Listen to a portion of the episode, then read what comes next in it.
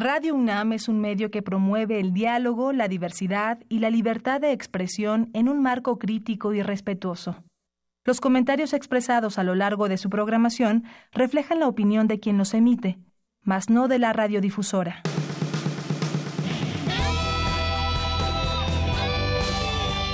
Prisma RU. Relatamos al mundo.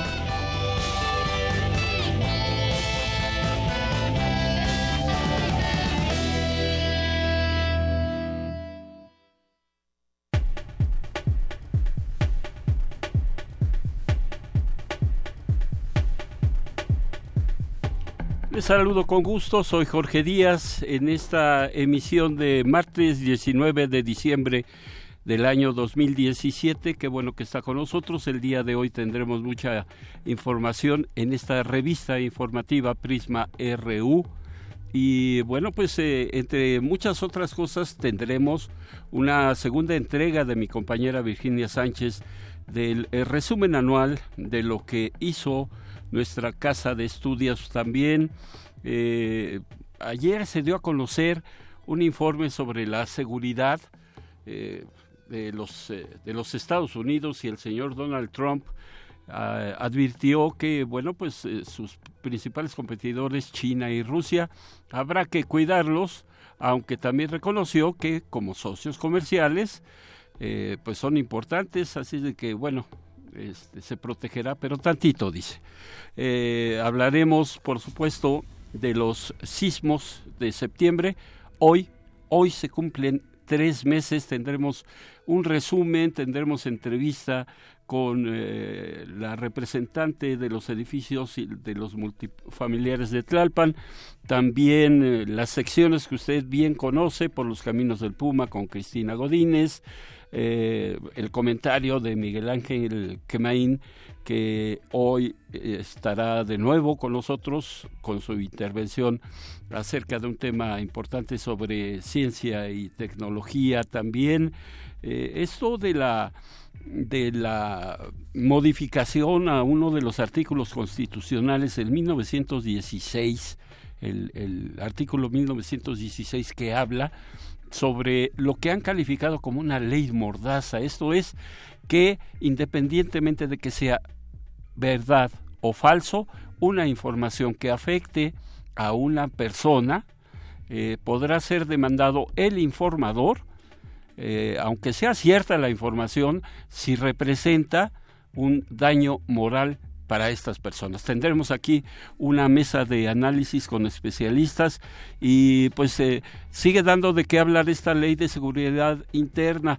Eh, hoy el alto comisionado de la ONU mm, le solicitó al gobierno mexicano justamente vetar esta ley. Eh, también tendremos un audio de una entrevista que se le hizo a Luis Raúl González Pérez, él es el presidente de la Comisión Nacional de los Derechos Humanos y que también habla de este veto, dijo González Pérez con todo respeto, pero pedimos que por favor se eche para atrás esa ley y una entrevista en vivo con eh, eh, la directora ejecutiva de Amnistía Internacional México, quien ella también nos dará su posición. Ya son tres instancias muy importantes a nivel internacional y nacional, la ONU, Amnistía Internacional y la Comisión Nacional de los Derechos Humanos, quienes se han pronunciado en contra de esta ley de seguridad interna. Amanda de la Garza con eh, su comentario acerca del Museo Universitario de Arte Contemporáneo y bueno, pues entre muchas otras cosas con las que el día de hoy usted quedará informado y por supuesto crearle a usted una visión más amplia de lo que está sucediendo en México y en el mundo porque en Prisma RU relatamos al mundo. Relatamos al mundo. Relatamos al mundo.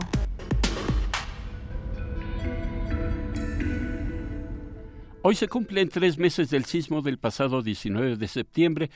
Dulce García nos está preparando ya un resumen de lo más relevante en estos 90 días. Más adelante la información. Hay un tema que se presenta cada Navidad, regalar animales de compañía, canes sobre todo, perritos. Puede ser una buena idea si los beneficiados están dispuestos a asumir las responsabilidades que implica. Así lo da a conocer la Facultad de Medicina y Medicina Veterinaria y Zootécnica de la UNAM y Abraham Menchaca hizo una nota al respecto. Un grupo de 10 organizaciones internacionales anunció la conformación del Observatorio Internacional sobre México, entre ellas la ONU y Amnistía Internacional, cuyo mandato será observar y documentar el deterioro de la situación de los derechos humanos en el país. Mientras que en el mundo el número de periodistas muertos en 2017 fue el más bajo en 14 años, en México subió de 11 en 2016 a 16 en lo que va del año, de acuerdo a un informe, y esta cifra de 16 hoy aumentó a 17, porque hace solo unas horas en Acayuca, en Veracruz, otro compañero reportero fue asesinado, imagínese usted, en el festival navideño de su hijo en plena escuela. Una jueza federal rechazó suspender el proyecto del gobierno de la Ciudad de México para construir una planta que generará electricidad aprovechando 4.500 toneladas diarias de residuos sólidos.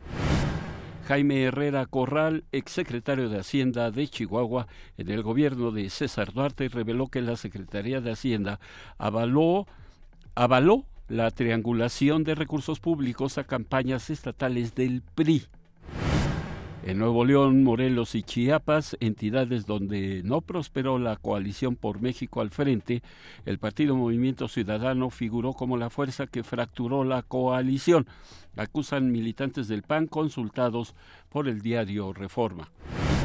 El Servicio de Administración Tributaria, el SAT, informó que Lisandro Núñez Picasso, administrador general de recaudación, presentó su renuncia al cargo con efectos a partir de del primero de enero de 2018.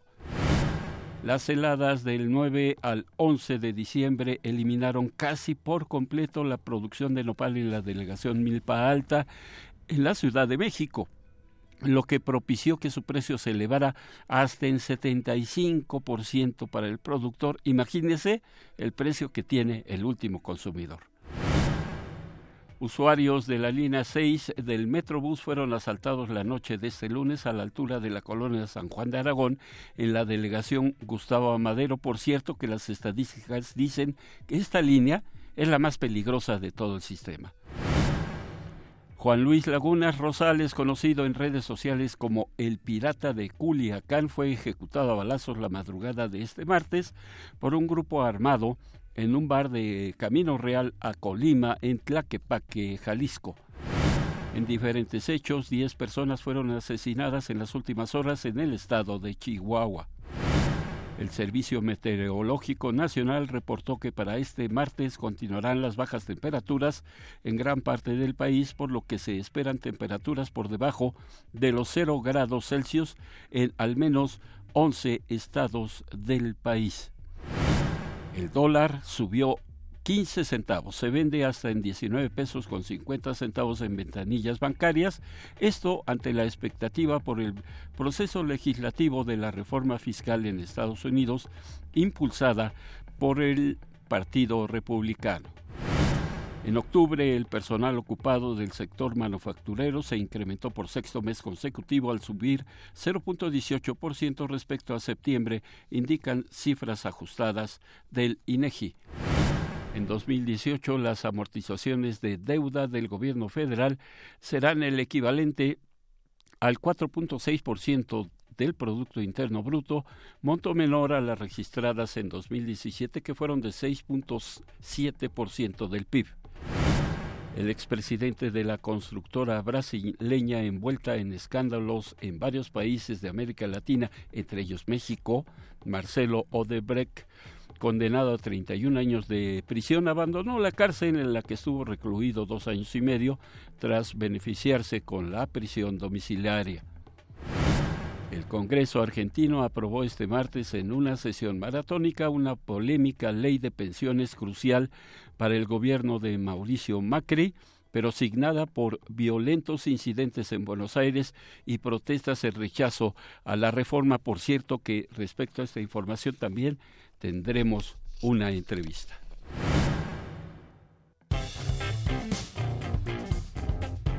Campus RU.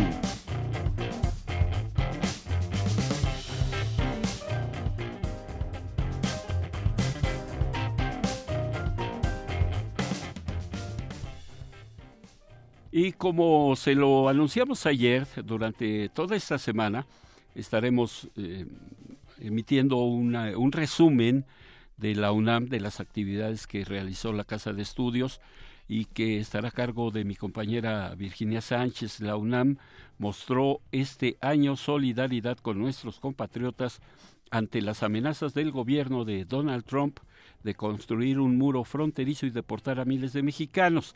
Esta es la segunda entrega del resumen anual de nuestra casa de estudios.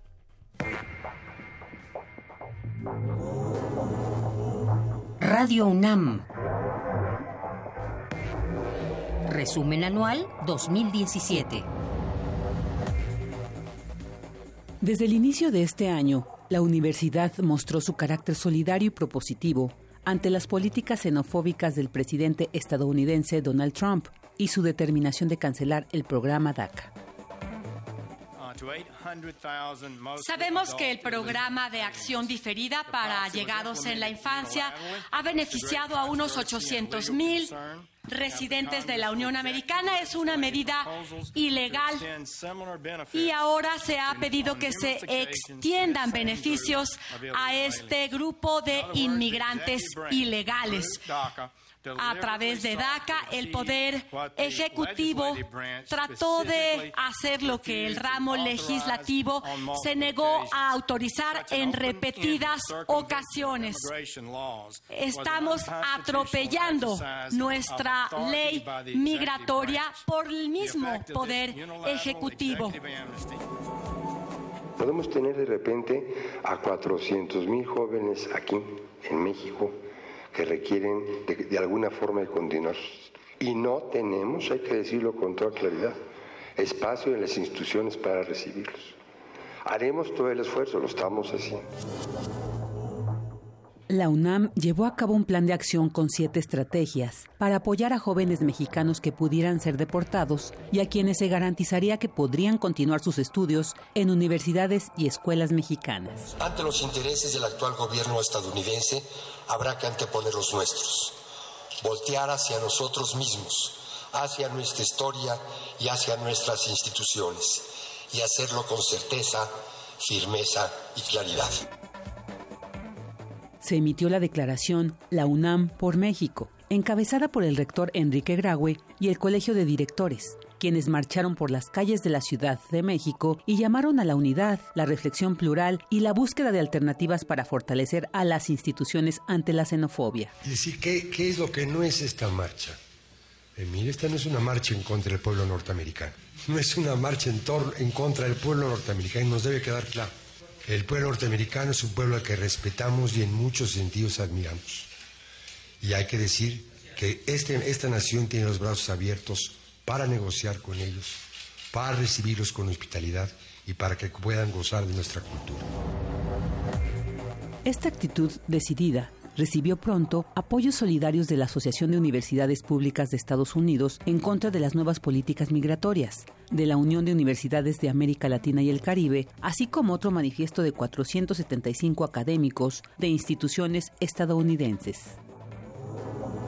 Las diversas sedes de la UNAM en Estados Unidos, en alianza con la Comisión Nacional de Derechos Humanos, universidades estadounidenses y organismos defensores de migrantes, además de la Fundación SLIM, impulsaron mecanismos para facilitar la ciudadanización de migrantes mexicanos en aquel país. Adicionalmente, y en el mismo marco, la UNAM creó y entregó por primera ocasión el reconocimiento Alfonso García Robles para labores destacadas en favor de personas migrantes a Kalman D. Resnick, Dolores Huerta, Angélica Salas, Eric Garcetti y a la American Civil Liberties Union. La UNAM y la Universidad de Guadalajara rechazaron todos los muros, tanto materiales como simbólicos, que buscan impedir el diálogo y la solidaridad entre ellos la desigualdad social, económica y de género.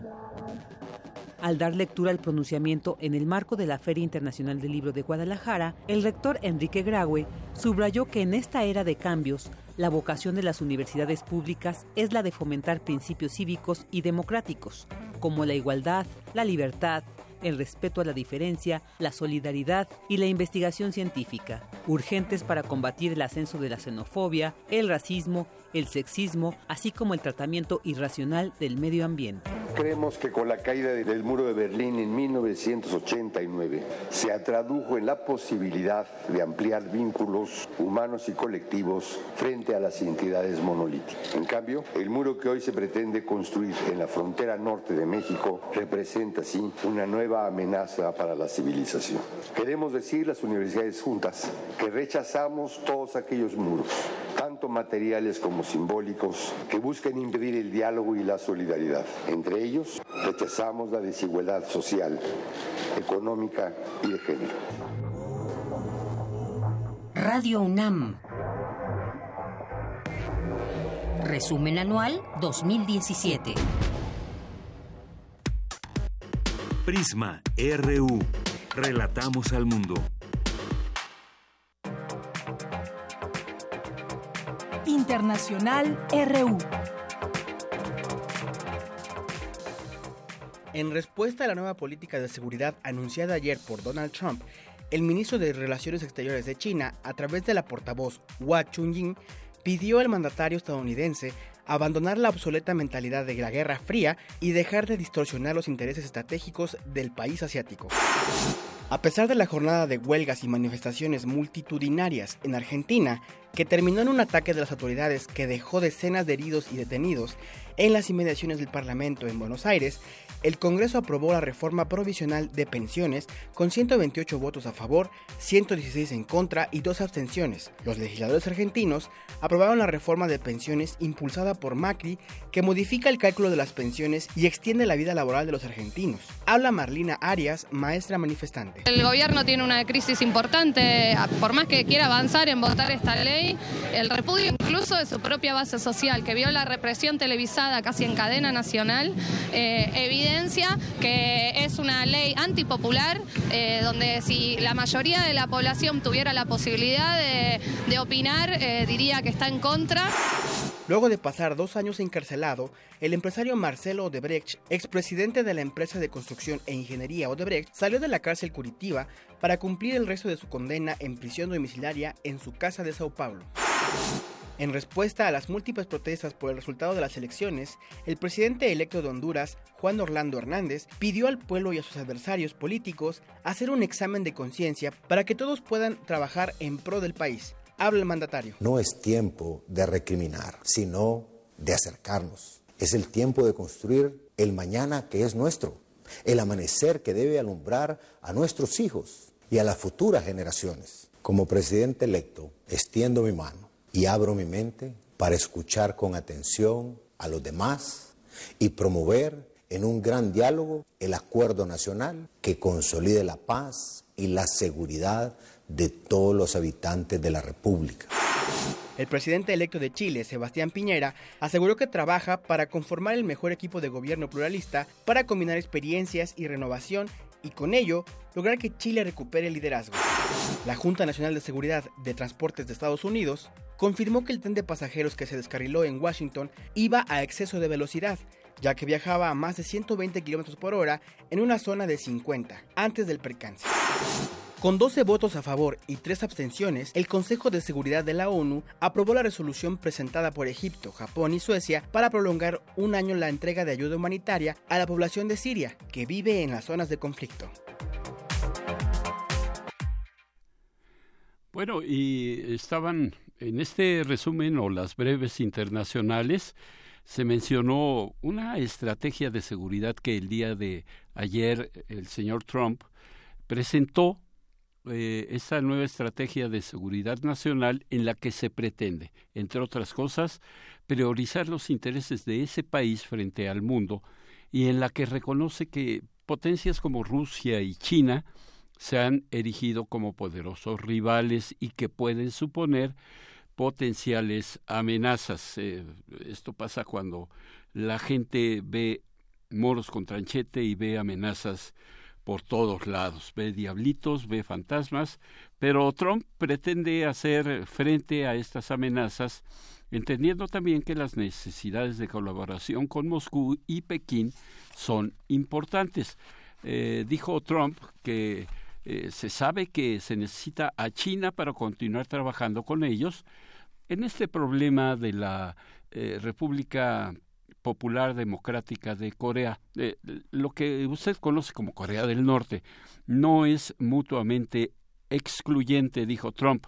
Estamos trabajando juntos para cooperar al mismo tiempo que reconocemos que también existe competencia. En cuanto a la capacidad influyente de las dos potencias y de otros actores internacionales, Donald Trump aseguró que Estados Unidos desarrollará nuevas formas de enfrentar a aquellos que usan los nuevos dominios como el ciberespacio y las redes sociales para atacar al país y a su, sociedad, la sociedad norteamericana.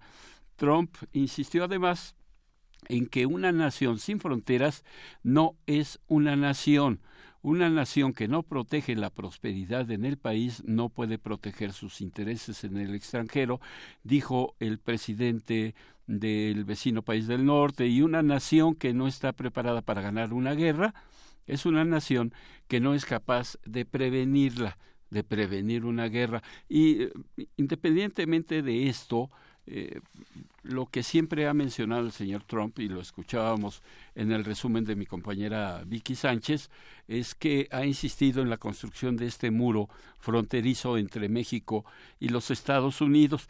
También el señor Trump lo comentó, lo mencionó eh, cuando se refirió a que una nación sin fronteras no es una nación, y pues de ahí viene todo lo que ha dicho el mandatario estadounidense en el sentido de que hay que darle primero trabajo a los norteamericanos que a los migrantes que llegan de otros países a, territorio estadounidense.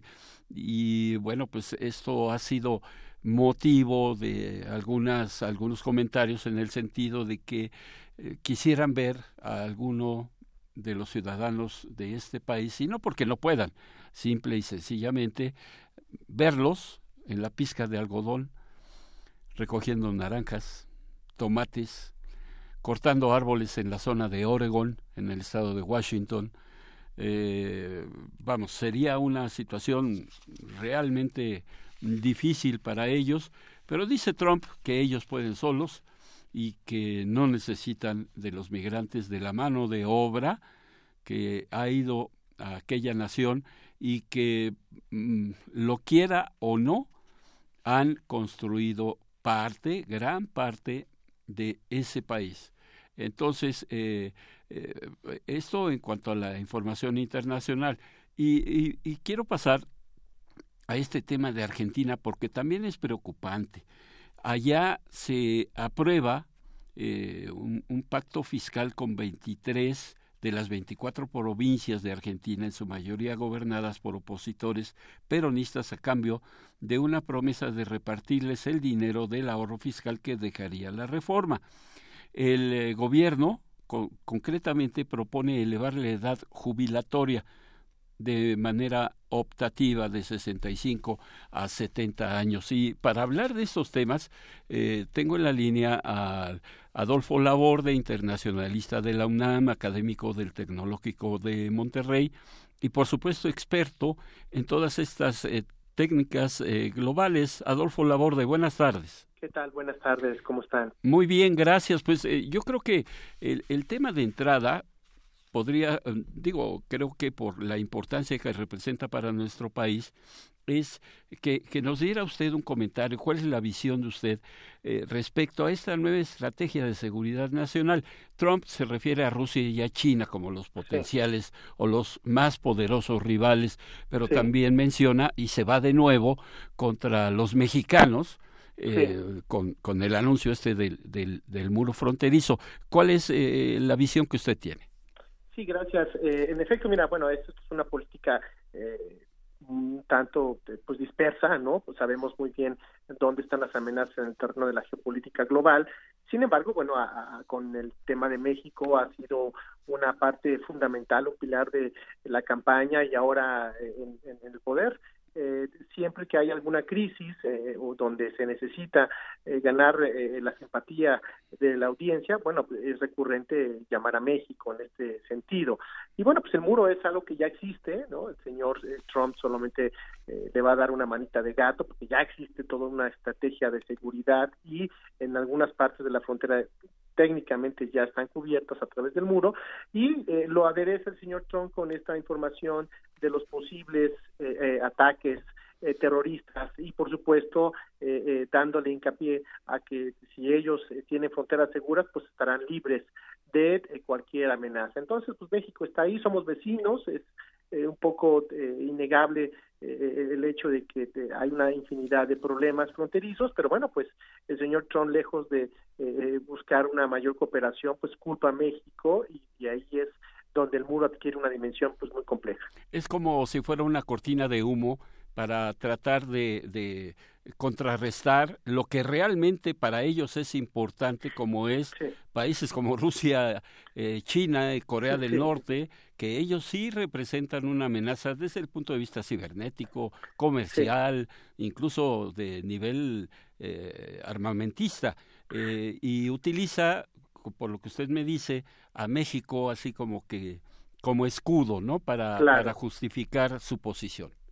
Sí, es un, esto es un tema ya de política interna, independientemente de que México, pues, eh, ha tenido una infinidad de, eh, pues, contratiempos con este país. Eh, hay que verlo en la dimensión de la política interna, hay que verlo en el contexto de lo que va a pasar el próximo año, hay elecciones.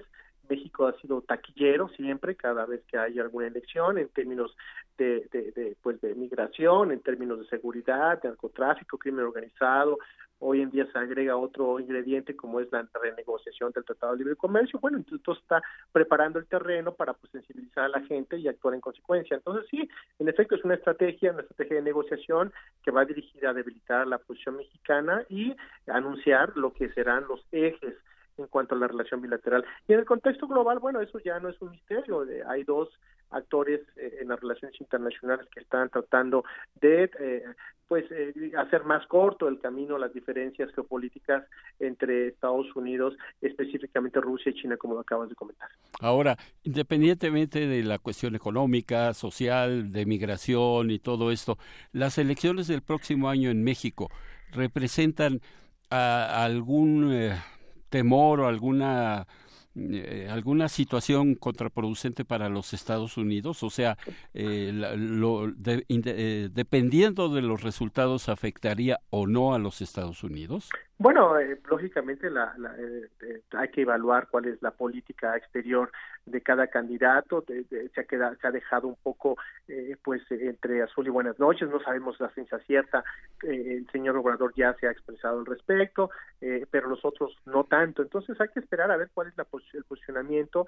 Pero en efecto, en caso de que alguno de estos tres vaya en contra de la alineación de, de los intereses o la cooperación con Estados Unidos, lógicamente, pues habrá malestar habrá una crítica y posiblemente eh, eh, pues una manifestación abierta de lo que los Estados Unidos espera de México. Ya lo han eh, comentado algunas firmas, ya lo han comentado algunas personalidades en, Estados Unidos. Sin embargo, bueno, pues me parece que todavía es pronto para poder pues tener una visión muy clara de cuáles serían los lineamientos de la relación bilateral o bien la política exterior que seguirían estos candidatos.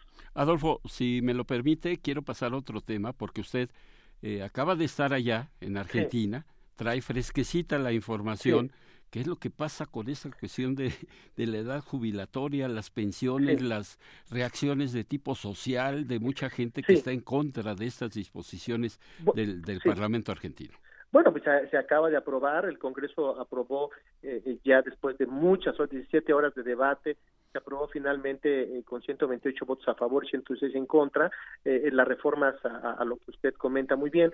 Y bueno, pues esto tiene que ver un poco con este punto de quiebre de la política social y económica que está siguiendo el nuevo mandatario de Argentina, eh, Macri. Esto pues lógicamente pues tiene que ver también con el cambio de modelo, con un viraje hacia, hacia la derecha y estos eh, esta política de acuerdo a Macri eh, pues tiene que estar completamente alineada con los elementos de, pues lo que sería pues no endeudarse no y esto para para Macri de acuerdo a las políticas que está tratando de incrementar o, poner en práctica pues el tema de la jubilación respondía a una amenaza por el tema de las jubilaciones. Y, bueno pues esto también lo tenemos que entender como pues un residuo de algunos grupos, a ellos les llaman piqueteros, ¿no? Que están eh, tratando de destabilizar y tratar de que esto no se eh, apruebe. Bueno, ya se aprobó, pero, pero, van a estar ahí. ¿Por qué? Pues porque responden, son grupos de presión que eh, algunos de ellos pues están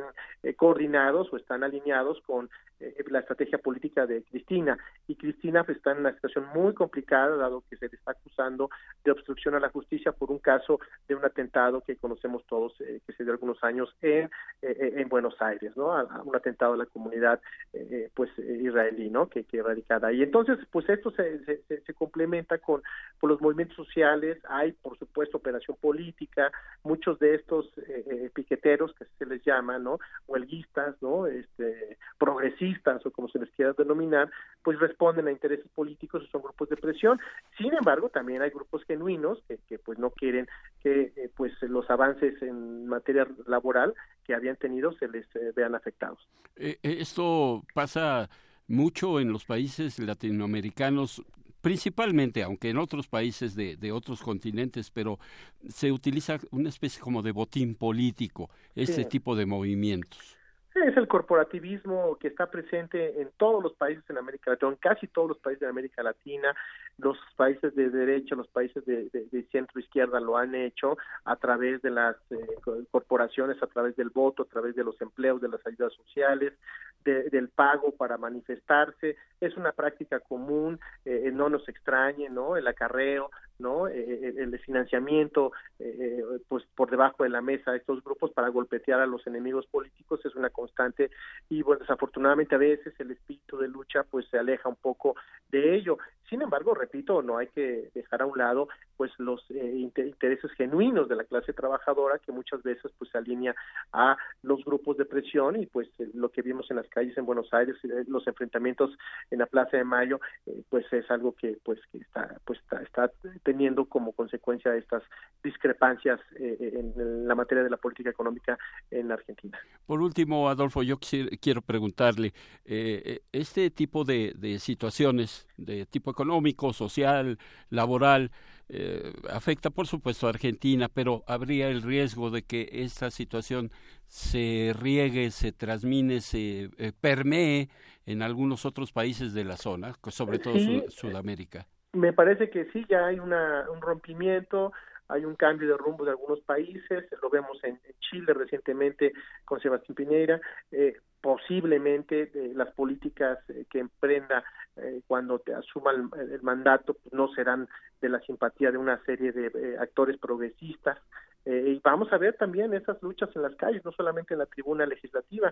En el caso de Brasil hay elecciones pronto, también seguramente veremos este tipo de prácticas y por supuesto, pues mire, en el caso de Bolivia pues es un caso un poco diferente, pero no no descarto eh, también que haya una polarización en las calles.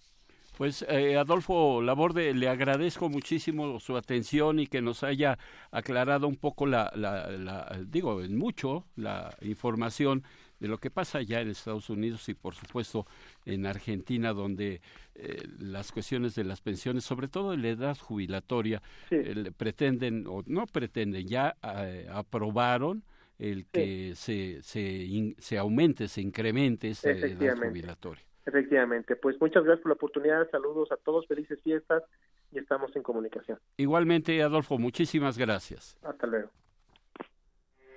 Porque tu opinión es importante, síguenos en nuestras redes sociales, en Facebook como Prisma RU y en Twitter como arroba PrismaRU.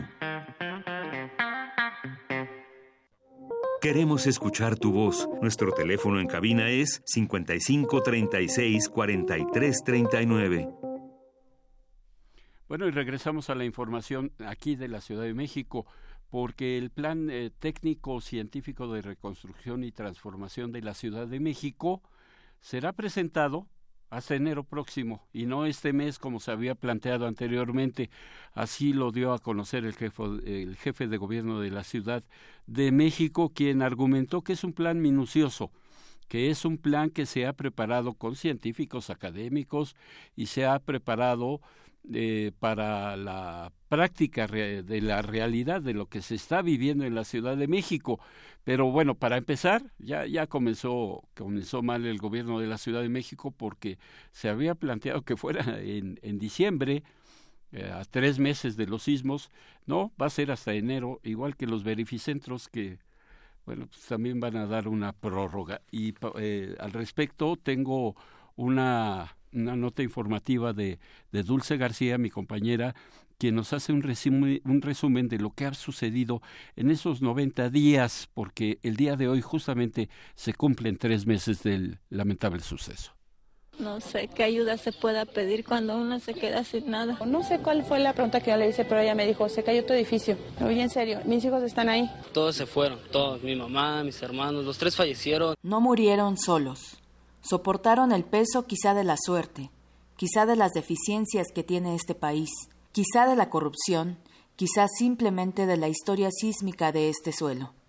Afuera, cientos, tal vez miles, repartidos en cada lugar, en cada derrumbe, aguardaban con cansancio, con paciencia, con esperanza, que ustedes pudieran salir de ahí.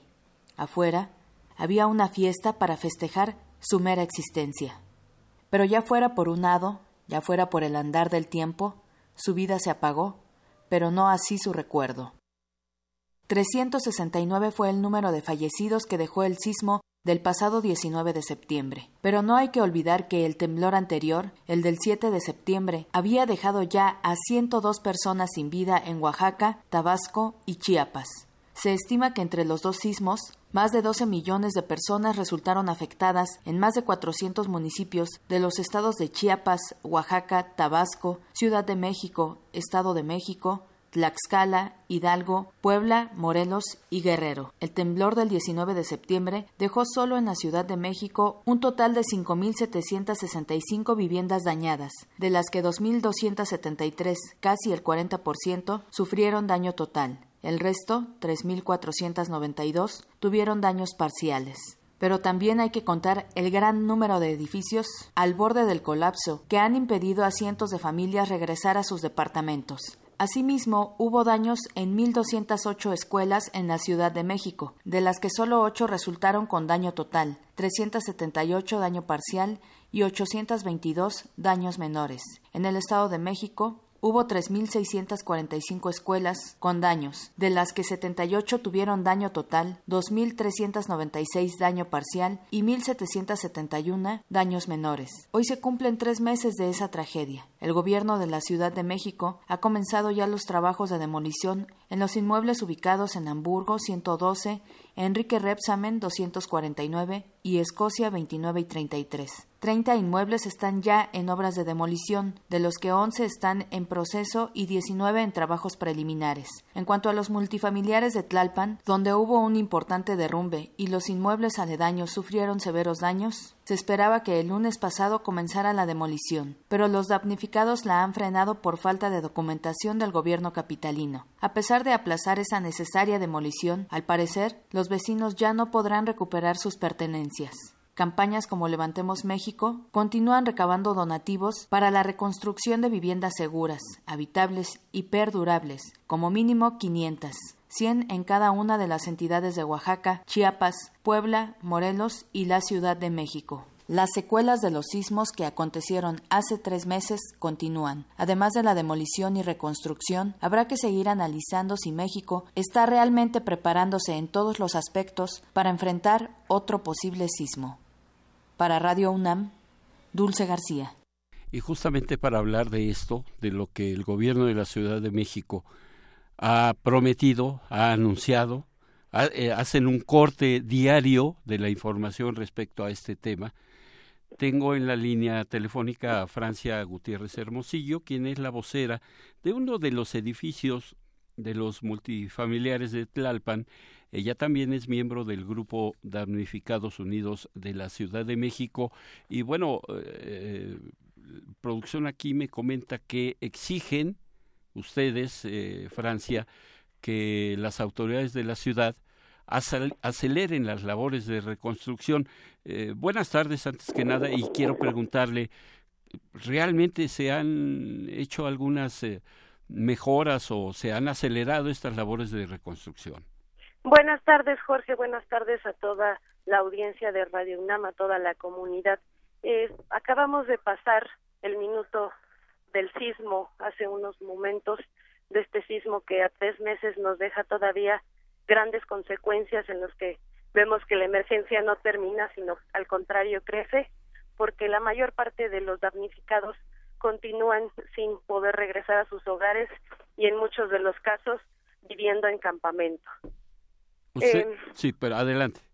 Sí, la situación es que no tenemos elementos de certeza en la gran parte de los espacios afectados. Eh, tenemos una serie de negligencias por parte de la autoridad, bien lo hacían notar en la cápsula previa, que por ejemplo el edificio nuestro, el edificio 1C colapsado en el multifamiliar, tuvimos un proceso muy doloroso de despedida el pasado domingo porque pues como comunidad nos estábamos esperando eh, tener este cierre para dar paso a la demolición necesaria y con todo el dolor que implica desprenderse de las los pedazos de paredes que fueron hogares de más de 40 familias por cuatro generaciones y que hoy no tengan certeza y estén desesperanzados porque no encuentren en, en la autoridad el reflejo de la reconstrucción, sino señales diversas, ¿no? Pero y muchas declaraciones, pero poco aterrizado en papel y en documentos técnicos y legales.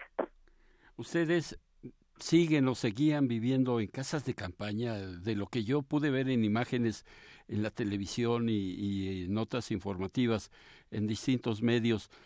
Eh, me parece que no había llegado la ayuda así concreta para ustedes. El multifamiliar está comprendido por 10 edificios, son 500 familias el edificio no sé nuestro es el colapsado eh, el resto de los edificios tienen afectaciones de menor a mayor grado tenemos uno con evidentes daños eh, que, que pueden resultar también en, en, un proceso de reconstrucción y de demolición. Los otros eh, también oscilan entre semáforo amarillo y semáforo verde.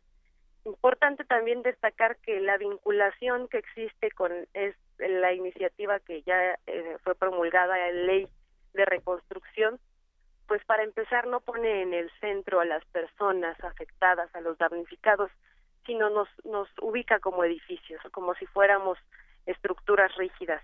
Eh, a quien le asegura el beneficio es a las inmobiliarias y a la banca a través de los eh, modelos de reconstrucción con crédito y con redensificación.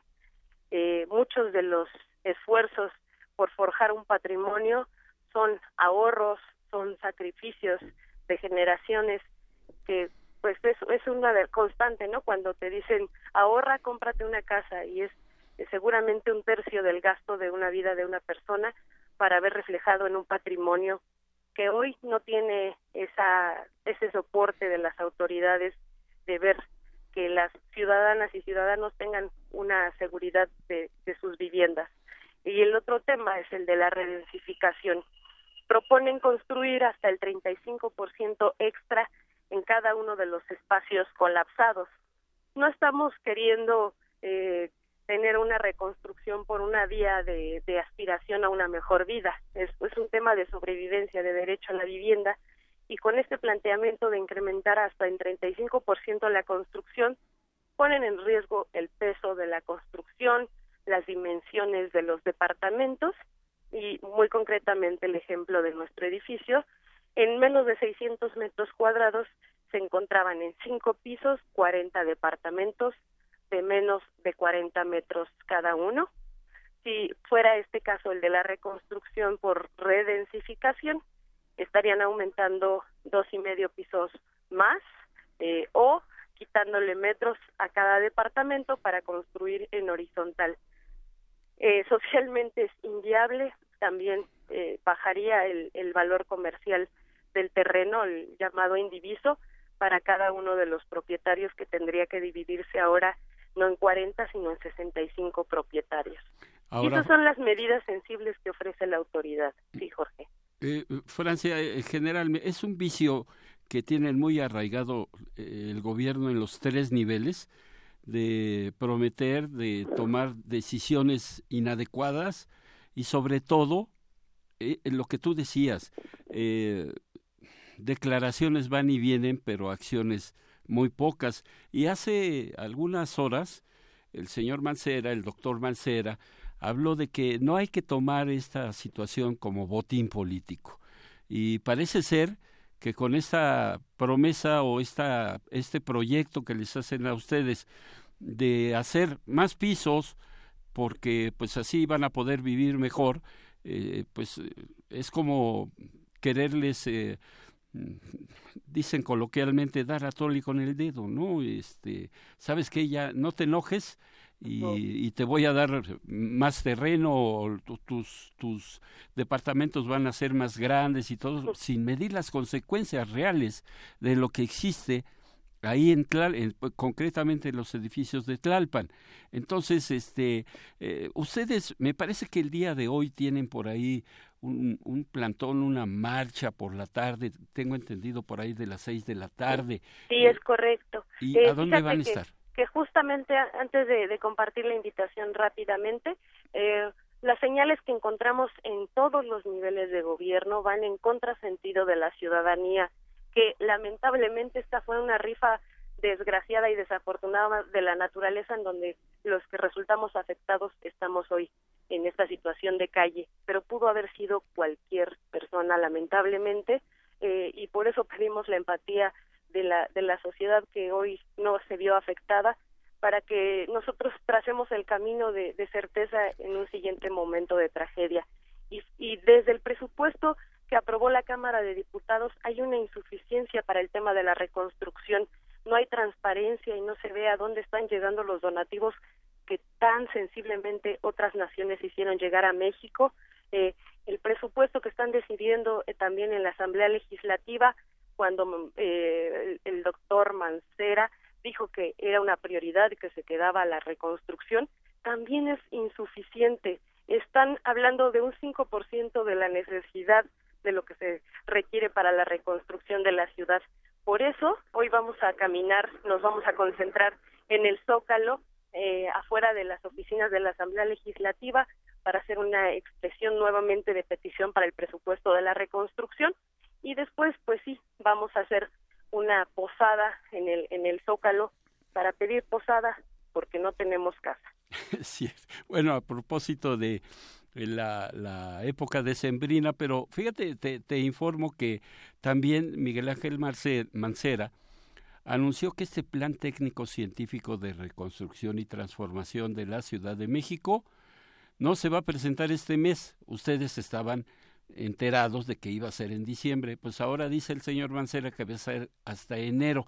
Es una muestra más de, esta poca importancia que le dan a los ciudadanos. Por supuesto. Además, la ley que ya aprobaron, publicaron, está vinculada a esta plataforma en la que muchos espacios no se ven reflejados, como tal es el caso de todos los edificios colapsados. Hay unos que cambian de rojo a verde arbitrariamente y esto pasa por querer hacerlo eh, de manera virtual sentados en un escritorio, eh, con, eh, dejándole al damnificado el, el acceso al derecho de, de, del beneficio. Pues, o sea, en la ley dice que hay hasta 90 días para que las personas afectadas o los edificios se registren en la plataforma y después sea el vínculo para hacerse llegar de los beneficios de la supuesta ley de reconstrucción. Entonces, eh, completamente en contrasentido de la necesidad de emergencia que una autoridad representante del Estado tendría que poner al nivel. Nosotros, como Damnificados Unidos, somos un espacio completamente apartidista, si bien cada eh, ciudadano puede ejercer su voto e incluso trabajar en algún partido político porque pues son formas de ingreso y lo que somos somos vecinos que lo único que tenemos en común es que no tenemos nada. Entonces, también sirve a este espacio de Radio UNAM para llamar a los damnificados y a las damnificadas que al día de hoy no tienen atención para que interactuemos como ciudadanos que buscamos una respuesta a la reconstrucción, la reconstrucción social con recursos públicos. Y por supuesto que Radio UNAM siempre estará abierta a la información que ustedes nos den, a las opiniones, al desarrollo de toda esta esta dinámica, este conflicto y que pues ya tú lo dijiste muy claro, los ven como edificios, como números, no como personas, les prometen, no les cumplen, eh, sí los están convirtiendo en botín político a pesar de lo que diga el dirigente eh, de, esta ciudad y bueno pues eh, por supuesto que las puertas seguirán abiertas aquí en Radio NAM, Francia. Muchas gracias, Jorge. Y lamentablemente estamos en la puerta del año electoral. Hemos visto cómo han renunciado legisladores, el delegado de Coyoacán, eh, y ahí vemos la responsabilidad que tienen con los votantes, ¿no? O sea, es, es increíble que, que nos pongan eh, como carne de cañón para las campañas, pero aún así no se acerquen a los campamentos a ver las necesidades no hay mejor momento para hacer campaña que reconstruyendo los espacios y resarciendo a las personas damnificadas. Ah, tenemos un espacio en Facebook, eh, Damnificados Unidos de la Ciudad de México, para que otros y otras eh, ciudadanas afectadas se acerquen y sigamos creciendo hasta alcanzar esta reconstrucción necesaria. Ya tomamos nota de Facebook y Francia Gutiérrez Hermosillo, vocera del edificio 1C de los multifamiliares de Tlalpan. Te agradezco muchísimo que hayas tomado la llamada de Radio UNAM y seguimos en contacto. Al contrario, muchas gracias a la comunidad de Radio UNAM y los medios han sido importantes aliados para hacer llegar la realidad a las demás personas. Muy bien, muchas gracias. Gracias, buenas tardes, hasta luego. Porque tu opinión es importante, síguenos en nuestras redes sociales, en Facebook como Prisma RU y en Twitter como arroba PrismaRU. Queremos escuchar tu voz. Nuestro teléfono en cabina es 55 36 43 39. Bueno, y ahora vamos eh, con, con, Cristina Godínez, quien cada semana nos presenta esta sección por los por los caminos del Puma y que hoy está interesante, fíjese que la en, ENES de Morelia eh, tiene por ahí un ofrecimiento a sus alumnos y a la comunidad de Michoacán. Vamos a ver de qué se trata. Cristina. Por los caminos del Puma.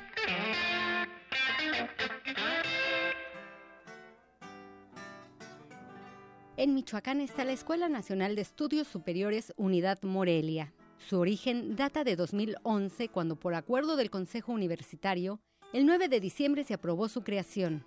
Comenzó actividades de manera formal el 6 de agosto de 2012 con las licenciaturas en Ciencias Ambientales, Geociencias y Literatura Intercultural. Escuchemos al doctor Víctor Hugo Anaya Muñoz, secretario general de la ENES Morelia.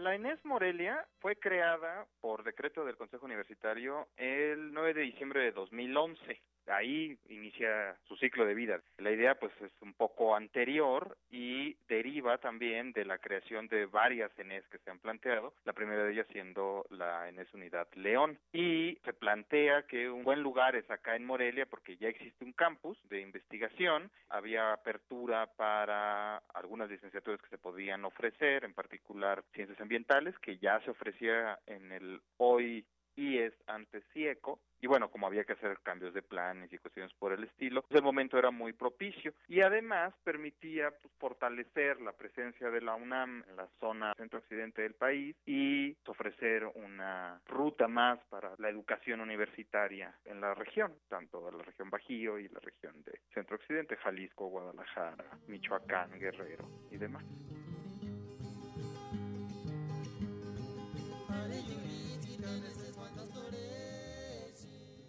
En esta sede universitaria se imparten 12 licenciaturas y 5 programas de posgrado. Un poco de todo, nos dice el doctor Anaya.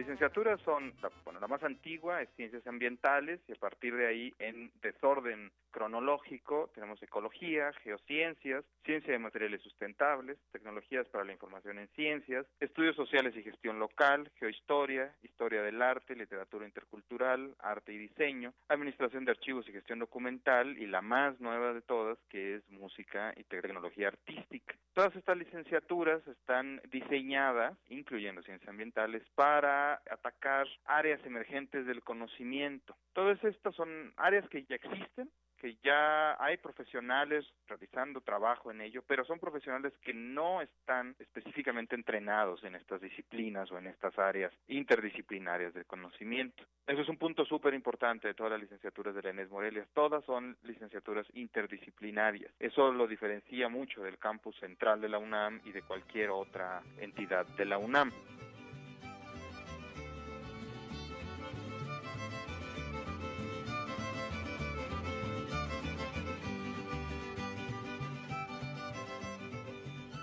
Pero, ¿qué debe hacer una persona interesada en estudiar en la ENES Morelia?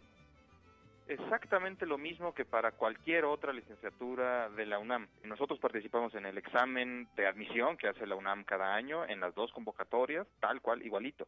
Una diferencia es que si uno vive en Morelia, puede venir y no dejar sus documentos allá en Avenida del Imán, sino dejarlos aquí. También puede hacer el examen aquí en Morelia. Hay un número limitado de lugares pero también se puede hacer el examen en Morelia. Ocurre al mismo tiempo, el mismo día, todo igualito, exactamente el mismo proceso que en Ciudad de México. Las excepciones son aquellas licenciaturas que tienen el llamado ingreso indirecto, situación que también ocurre en Ciudad de México, esto no es exclusivo nuestro. Nosotros por ahora tenemos dos licenciaturas que están en esta situación. La primera es ecología, que requiere el ingreso previo a una licenciatura en el área 2 químico biológica y de la salud y después se hace otro pequeño examen, una entrevista y con eso se puede pasar a la licenciatura en ecología y la otra es la licenciatura en música y tecnología artística que dado el perfil de ingreso requiere de pruebas además del examen de admisión. Estas pruebas se hacen una vez al año y tienen una calendarización peculiar porque ocurren entre las dos convocatorias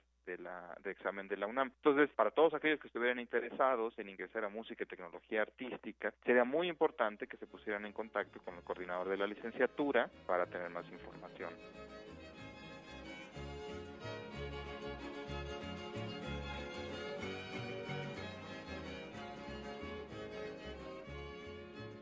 A la fecha, la ENES Morelia tiene una población de 1.100 alumnos y la matrícula va en aumento.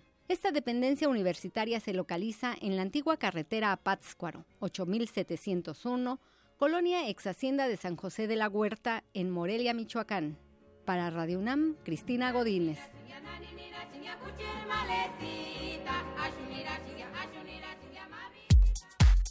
Prisma RU.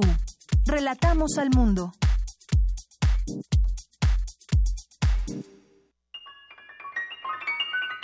La anatomía de una enfermedad envuelta en misterio necesita estudiarse órgano por órgano.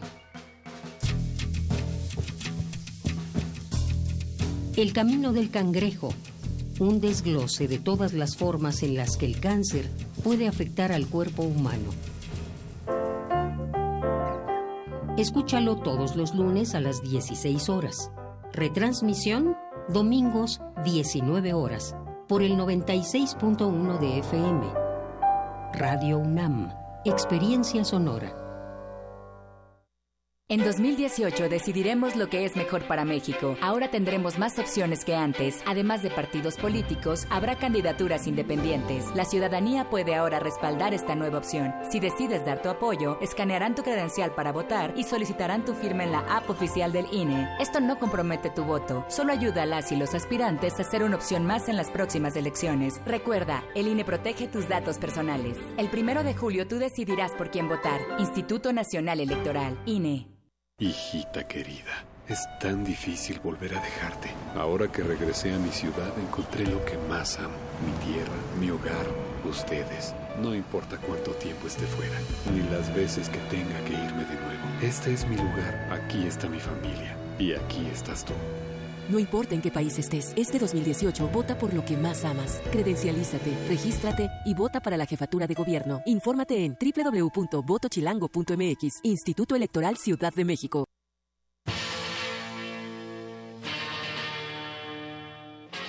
Después de 50 años, cuando despertamos, el rock seguía ahí.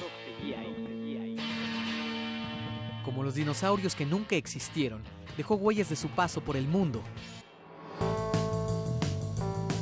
El rock fue la música de la juventud de los años 60 y 70. Hoy la desenterramos para volver a vivirla, para emocionarnos con ella. Cuando el rock dominaba el mundo. Todos los viernes a las 18.45 horas, por el 96.1 de FM. Radio UNAM, Experiencia Sonora.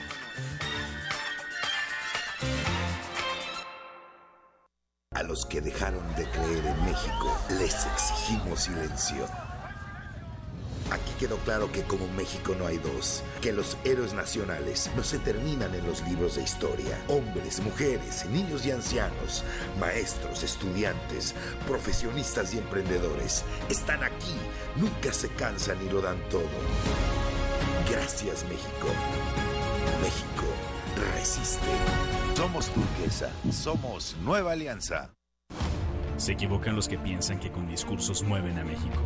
Los que movemos a México somos los ciudadanos, los que sabemos que el esfuerzo es el mejor homenaje para los nuestros, los que llevamos a México en el rostro con orgullo. Hemos ido ganando fuerzas, tomando terreno. Nuestra participación es la solución. Atreverse el progreso, nuestra decisión. Estamos listos, estamos haciendo la diferencia. El cambio es tuyo, es contigo. Atrévete. PRD. La creencia dicta que cualquier conjuro o maldición ejecutado después del atardecer aumenta su fuerza conforme se acerca a la medianoche. Para aumentar su sonido, Carpe Noctem. Sintonízalo ahora los viernes a las 0 horas por el 96.1 de FM. La noche es la mitad de la vida y es la mejor mitad. Radio 1.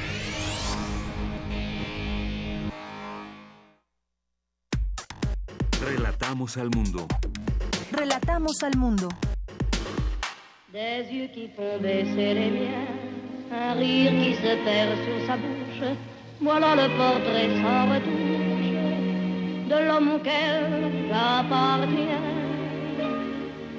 Quand il me prend dans ses bras, qu'il me parle tout bas, je vois la vie en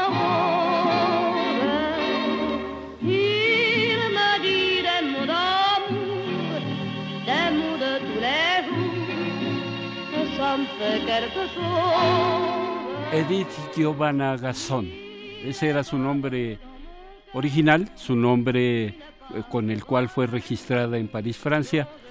Edith Piaf, para quienes eh, sabemos de su música, nace un día como hoy, eh, en 1915, y tuvo una vida tortuosa desde la infancia, su padre a la, a la Primera Guerra Mundial, donde falleció, eh, tuvo una vida artística desde su infancia, pero muchos la ligan con la cuestión amorosa. Ella era muy romántica, era una persona que entregaba su alma a, y sus sentimientos a las personas que, que, que gustaba. Marcel Cerdán fue su primer esposo, un boxeador de origen argelino, lo conoce en Nueva York y se casa, se casa, se casa con él. Sin embargo, hay algunos romances y los entre los más conocidos fueron Marlon Brando, Yves Montand, Charles Aznavour, Theo Sarapo y George Mustaki, su último marido. Con él sí casado por la ley. Pero los, los romances de Edith Piaf, una mujer muy bajita, pero que tenía una voz privilegiada y que era prácticamente la diosa de la canción allá en Francia, el pequeño jilguero de Keith Sparrow en inglés, dicen algunos. Edith Piaf.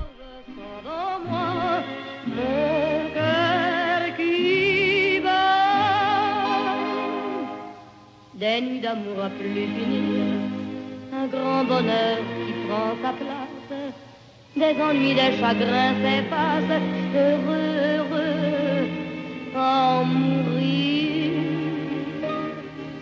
Quand il me prend dans ses bras, il me parle tout bas, je vois la vie en rose. Bueno, pues eh, cambiamos de tema. Eh, diametralmente porque tengo en la línea a eh, Miguel Ángel Quemay, quien el día de hoy en su intervención eh, nos va a hablar de, de, ciencia, de arte, de tecnología. Pero ¿de quién nos vas a hablar, Miguel Ángel? Hola, ¿cómo estás? Pues eh, Lástima cambiar el tema de Edith Piaf. Eh, recordé su, su, penúltimo marido, Teo Zarapo, que hay una canción que circula en, redes, en YouTube, que se llama ¿Para qué sirve el amor? A cosa hacer el amor, que es verdaderamente maravillosa para nuestros radioescuchas, para que la recuerden y recuerden la, la, utilidad y la inutilidad del amor al mismo tiempo. Es cierto. y, y, fíjate, Jorge, que bueno, hay una hay una parte muy muy interesante que Alberto Ruiz Sánchez, como sabes, como lo han mencionado aquí en Prisma, ha sido el premio de Ciencias y Artes de este año, del año 2017, y justamente el jurado señaló que por su calidad y originalidad literaria en los géneros de narrativa, ensayo y poesía, así como por el carácter universal de su obra, eh, le dan le dan el premio. También estuvimos en Guadalajara en la FIL y él recibió el homenaje al bibliófilo que le otorgó la FIL y tuvo la oportunidad de presentar un libro que se llama Los sueños de la serpiente, una novela que, que presentó, que se publicó hace tres meses y que presentó Alberto Manguel en una en un diálogo que sostuvo muy rico, muy interesante con, con Alberto, hablando de este de esta nueva exploración que hace a través de la novela de un mundo narrativo que muchos lectores pues conocen conocen ya muy bien y que eh, empieza a explorar el tema de la, del deseo a partir de la maldad, del engaño y de la mentira. Es un libro nutrido, es un libro grueso que publicó Alfaguara, este, un, libro que se caracteriza por una escritura fragmentaria, por una indagación este, un poco ser, serpéntica, eh, muy eh, muy fragmentaria y muy rica en, referencias a la propia literatura, a la, fotografía, a la imagen y sobre todo a este tema que a ese tema del engaño y de, y de la maldad.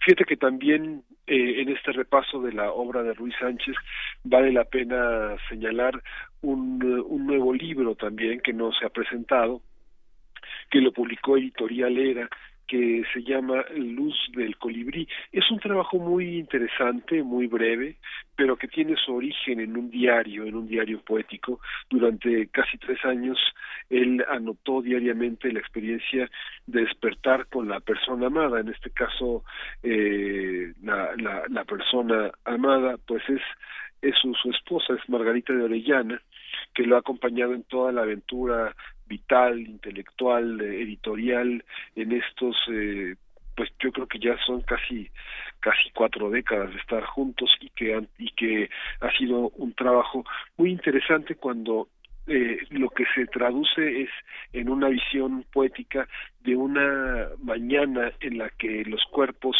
se, eh, se asombran de su contigüidad y en un libro que está dividido en cuatro en cuatro partes una que se llama umbrales otro que se llama conjuros cuerpos y luz es un trabajo que está bueno entre la vigilia y el sueño toda esta modorra del despertar y que eh, es la que está como en las antípodas del insomnio que justamente esa ese ese cansancio que a veces nos impide dormir es una misma de una misma estructura del que nos impide despertar completamente que tiene algo de delirante, de incertidumbre, y que bueno, esta composición El despertar es un libro muy bello con una, una visión que, que es consistente con toda la con todo el trabajo de Ruiz Sánchez de una obra que pues que se ha caracterizado por esta que en el lugar común llamamos la indagación del deseo pero que tiene esta con, configuración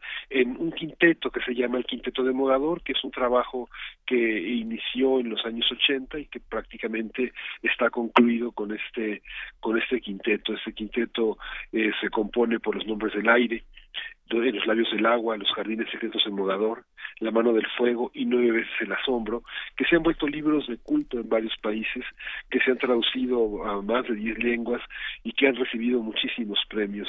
Uno de ellos el premio Villaurrutia que es importante y que este este este premio que premia un autor de que tiene más de 28 libros en los que hay eh, libros de ensayos eh, como la introducción que hizo a la obra de Octavio Paz que en su primera etapa como escritor como ensayista fue un hombre muy cercano cuando todavía existía la revista Vuelta y Octavio Paz era un periodista cultural muy activo como como el propio Alberto lo fue y lo es ahora con la revista Artes de México.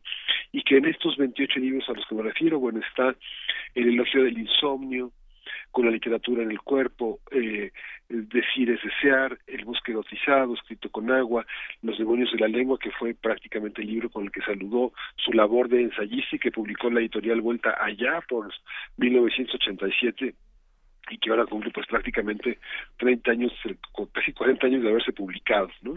Entonces, bueno, es un autor muy muy importante, es un reconocimiento que eh, premia varios aspectos eh, eh, editoriales con una revista que él hizo como en contraposición a las revistas grupales que caracterizaban en los años 80 el panorama literario mexicano y que tiene un lado comercial muy rico, uno de los, de los actos comerciales más ricos que es indagar periodísticamente con una investigación muy seria y de gran hondura el trabajo el trabajo sobre México, el trabajo tanto de joyería, de artesanía, de paisaje, de comida, eh, una una serie de, de, de, rutas que ha tenido Artes de México en esos últimos en esas últimas tres décadas verdaderamente extraordinarias.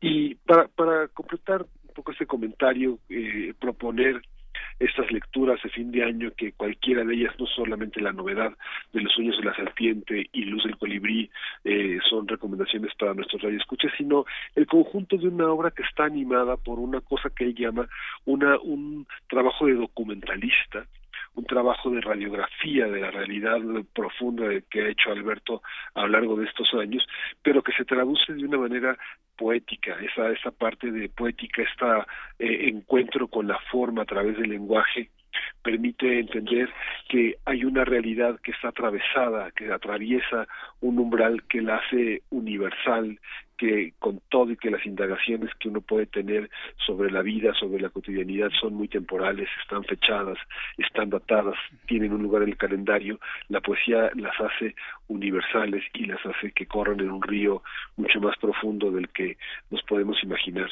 Este trabajo tiene una hay un hay un correo, hay un el correo del libro que es una página que ha hecho Carlos Rojas Urrutia en el espacio de Educal, que es una son las librerías que distribuyen los libros alrededor del país, hizo una entrevista muy interesante que se puede que se puede ver en este sitio que se llama Alberto Ruiz Sánchez Mogador como geografía del deseo y es una entrevista muy amplia, muy enriquecida con fotos y con video que permite entender toda la, todo el proceso creativo y toda la indagación que ha hecho Alberto Ruiz Sánchez a lo largo de, de su vida. ¿no? Carlos Rojas Urrutia, bueno, es gerente de Mercadotecnia y Educal, pero él se ha desarrollado como periodista desde hace ya por lo menos una década, indagando en el terreno de la literatura, es un, eh, es un conocedor, un gran lector, y bueno, dejo esta, esta posibilidad de, de de profundizar en la obra de Alberto a través de este sitio que se llama www.correodelibro.com.mx, donde está, donde se pueden ver muchas otras entrevistas, pero particularmente esta que, que cierra el año reconociendo una literatura que, que bueno, este, ha sido polémica en los últimos años, Jorge. Pues estaremos al pendiente de, de este correo del libro y eh, muchas gracias por la recomendación. Gracias. Estaremos en los próximos días ahí buscando pues toda la información acerca de Ruiz Sánchez para que en la época de Sembrina pues también es momento de, de leer. Muchas gracias, Miguel Ángel. Hasta luego, Jorge. Gracias a ti. Gracias.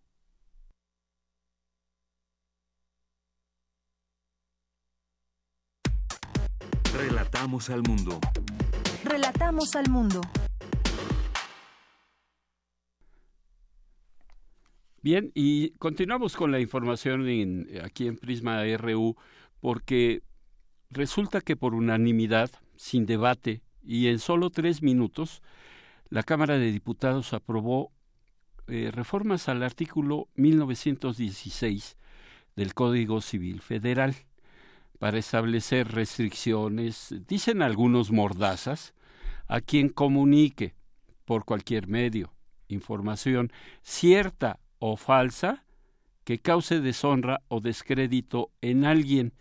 Es una, un concepto para mí ambivalente, o sea, muy difuso, eh, donde pues ahora, aunque la información sea cierta, si causa deshonra o descrédito en alguien, el informador podrá ser castigado o, bueno, pues eh, eh, tener alguna sanción por parte de las autoridades y para ello tenemos en la línea telefónica Beatriz Solís Leré, experta en el derecho a la información e investigación de medios. Es también licenciada en psicología por la UNAM, expresidenta de la Asociación Mexicana de Derecho a la Información. Beatriz, buenas tardes. ¿Qué tal? ¿Cómo estás? Buenas tardes, Jorge. Muchas gracias. A usted y a su auditorio. Muchas gracias. Pues yo creo que la, la primera pregunta es, esto ya existía. Eh, hay, una, hay dos artículos constitucionales que hablan de la libertad de expresión, el 5 y el 6, quinto y sexto pero ahora en el código sexto, y séptimo. Ah perdón sexto y séptimo. Y ahora en el código civil federal pues se, se lleva a cabo esta modificación. Qué es lo que representa para aquellos que nos dedicamos a la información a ser reporteros conductores periodistas eh, cualquiera que tenga eh, acceso al micrófono en el caso de radio eh, Beatriz sí mira fundamentalmente me parece sí preocupante que existan legisladores en este país, y particularmente 386 diputados, que votan como han venido votando en los últimos tiempos, casi sin leer lo que están votando, sin conocer lo que están votando, este y evidentemente defendiendo o línea o intereses particulares. Esto es, ha sido como una práctica en los últimos tiempos bastante común en por parte de los diputados particularmente por parte de los diputados, no están exentos, por supuesto, legisladores del Senado. Este, es preocupante en términos de que el ciudadano es el último de la lista en, en importar, mucho menos el periodista, este, que como profesional pues tiene como función básica informar. Desde mi punto de vista, esta modificación al Código Civil Federal tiene desde, desde mi punto de vista y incluso haremos la, la, lucha cuando te dan fast tracks y madruguetes de este tipo pues poner en, en aviso al, al, al, cuerpo de legisladores del Senado para que en febrero que regresen que van a encontrarse ya sobre sus pendientes una minuta aprobada por unanimidad en el en diputados que que no hagan el mismo ejercicio de votar sin saber lo que están votando porque además es una iniciativa mm, que me parece este innecesaria como bien mencionas ya estaba en el Código Civil Federal. Este me preocupa que diga sí aunque sea verdad o no este pero que desprestigie al sujeto del que se habla. Mira si el sujeto que habla no quiere ser desprestigiado pues que no cometa ninguna ninguna acción que lo desprestigie, me parece a mí, en principio.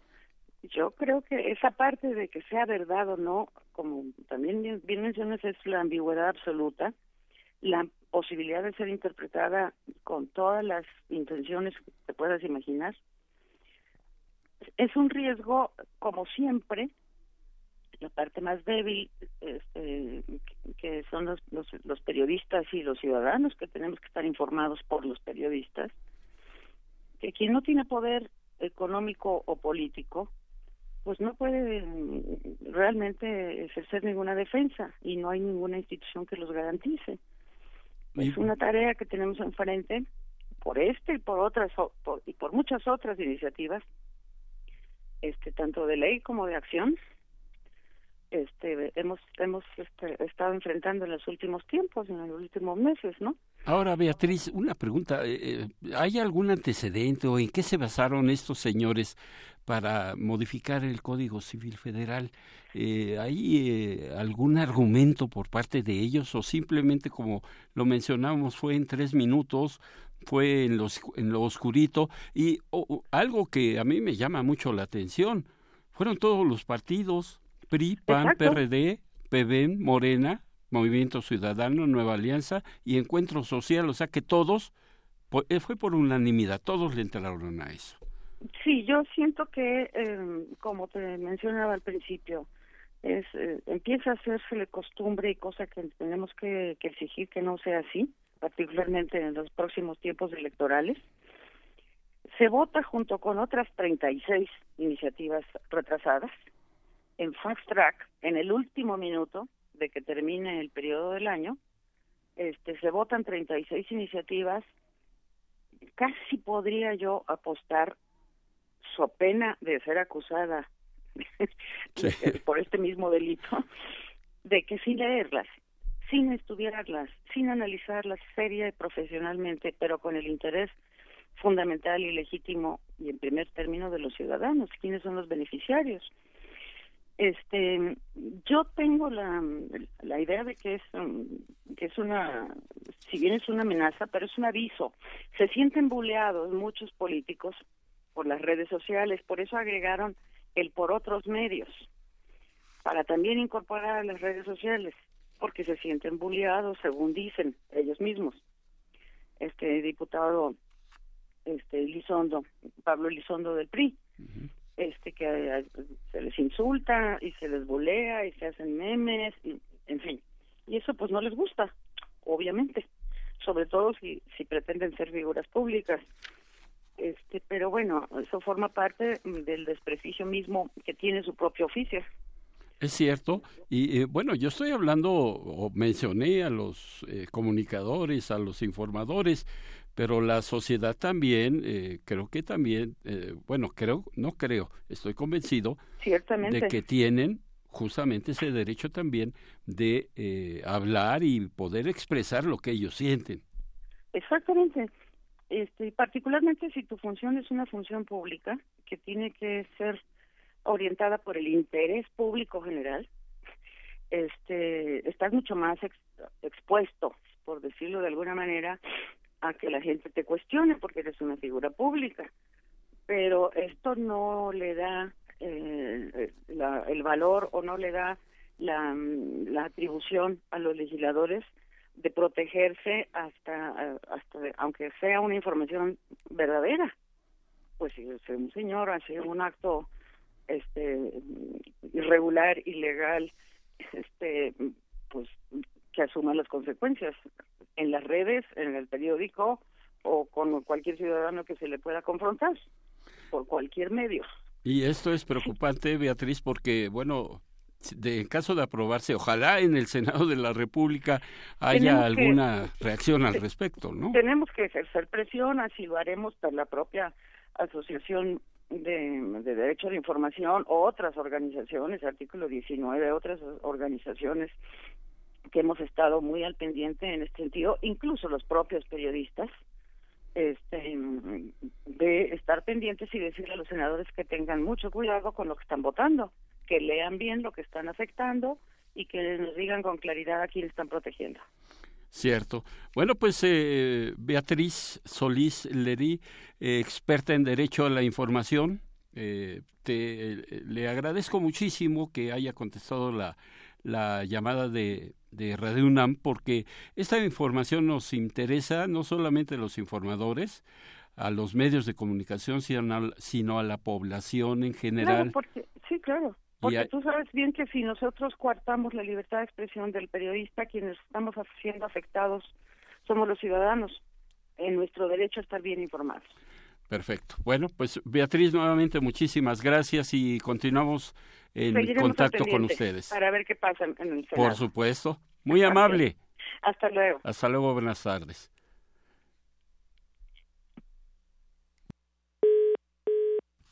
Pasamos a... Porque tú... Pasamos a otro tema.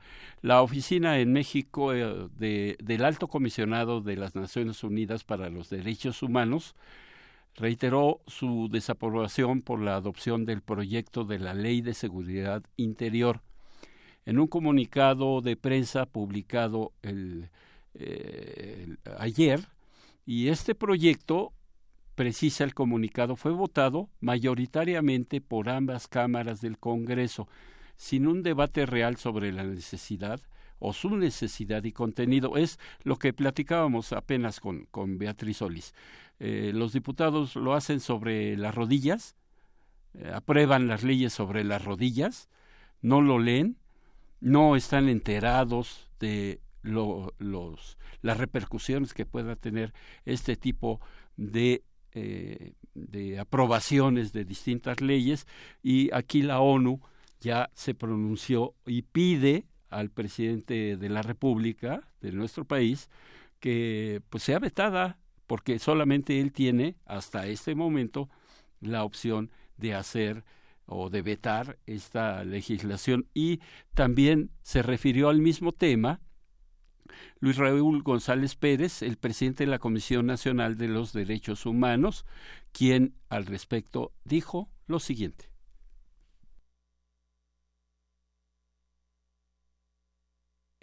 Estamos eh, aquí esperando a que ya está listo el audio. Adelante.